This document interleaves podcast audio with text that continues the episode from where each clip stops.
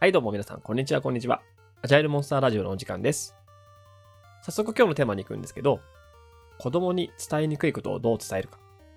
あの、連日ニュースで取り上げられているロシアのウクライナ侵攻についてなんですけど、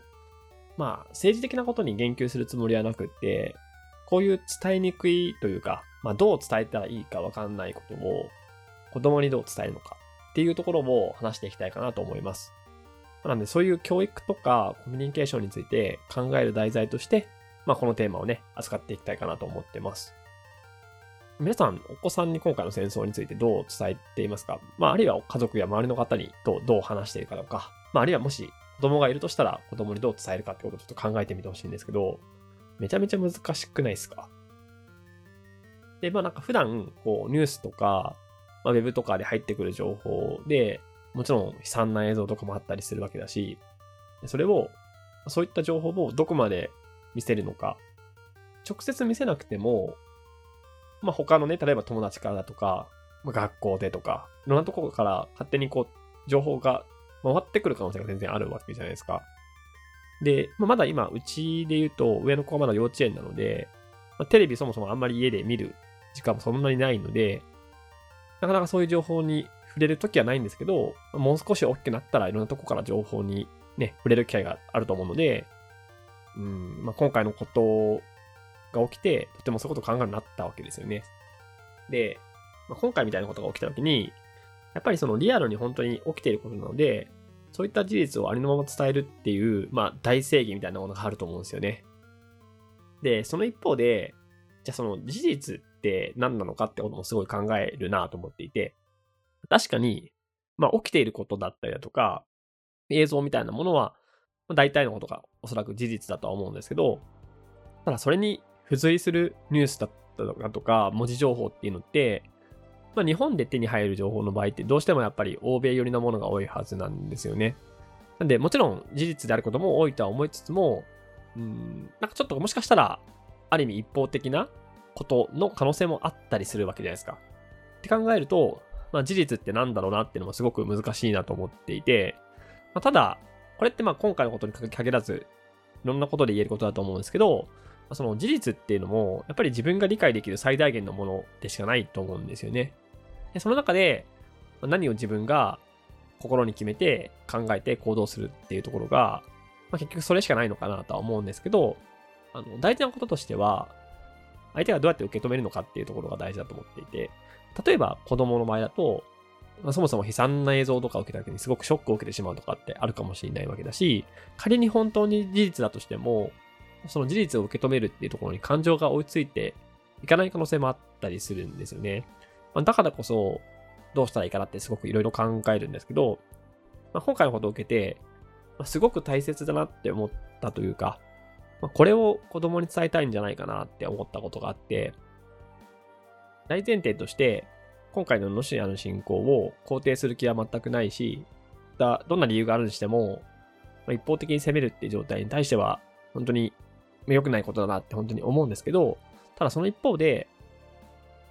なぜロシアがウクライナを侵攻することになったのか、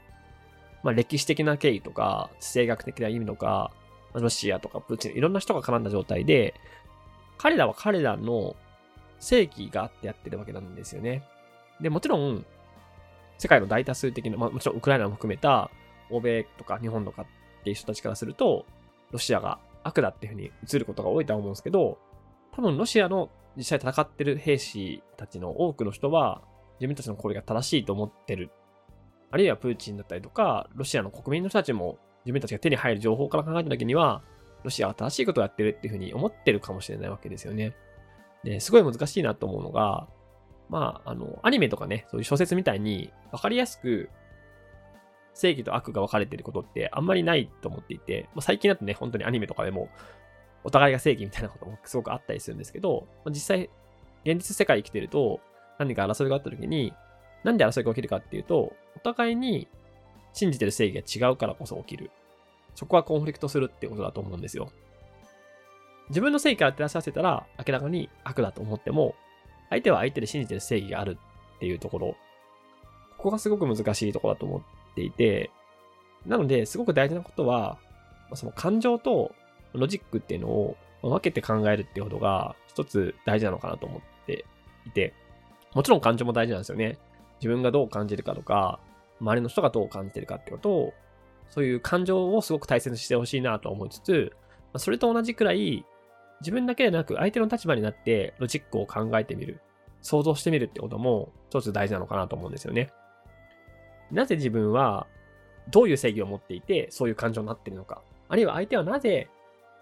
そういう行動を起こしたのか、どういう正義のもとに動いてるのかっていうところを、想像してみるとか、まあ、いろいろ調べてみる。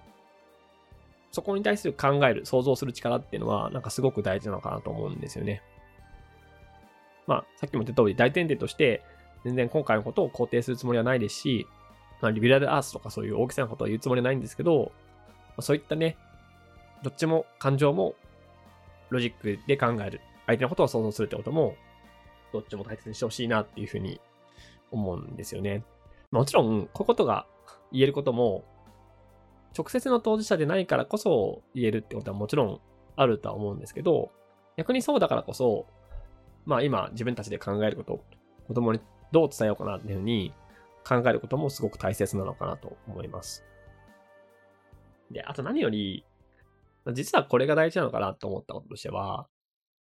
まあ大人でも解決できない。まあ、こんだけ世界中のいろんな人が今のこの進行をどうにかしたいって思っていても、実際にまだ今解決できていないわけだし、僕ら親だとしても、この問題どう解決すればいいかなんてわかるわけないじゃないですか。うん、だからこそ、わからないっていう、その、考えてるけどわかんないんだよ、自体、そういう姿自体を子供に見せることもすごく大事なのかなと思っていて、もちろん子供は、なんでこの戦争が起きてるのとか、いろいろ聞いてくるかもしれないし、まあ、親にそういう質問をいろいろするとは思うんですけど、まあ、親が何でも答えてくれるっていう安心感はあるとは思いつつも、でも、親でも、大人でも、わかんないことがあるし、できないことがあるんだよっていうことは、しっかり伝えるべきかなと思うんですよね。何でもかんでもね、テストでこう、丸がつくとか、正解があるようなことじゃなくて、僕らも仕事とかしていて、まあ、ほとんどのことが、そういう正解ではなく、正解があるものではなくて、正解がない中でどうしようかって考えて、まあ、試行錯誤しながら正解に近いところにたどり着くというか、よりより良い方向に持っていくっていうことが多いと思うので、このことに関しても、子供に正解を伝えるっていうことではなくて、わかんないけど、いろんな考え方があるんだよってこととか、僕らもわかんないし、一緒に考えていこうよっていう、そういった姿勢で子供と接するっていうのがすごく大事なのかなと思いましたと。いや、もう本当難しいんですけどね。はい。ということで、ぜひですね、まあ皆さんもね、もし、これに対してどういう思いがあるかとか、今回のことを受けて、皆さんがどう感じるかってことを教えていただけるととても嬉しいかなと思ってます。はい、この番組ではですね、えー、Twitter でですね、えー、感想とかコメントとか、まあ、あるいは取り上げてほしいテーマなどを募集しています。ハッシュタグ、アジャイルモンスターラジオをつけて、ぜひツイートしてください。ではまたお会いしましょう。アリオス。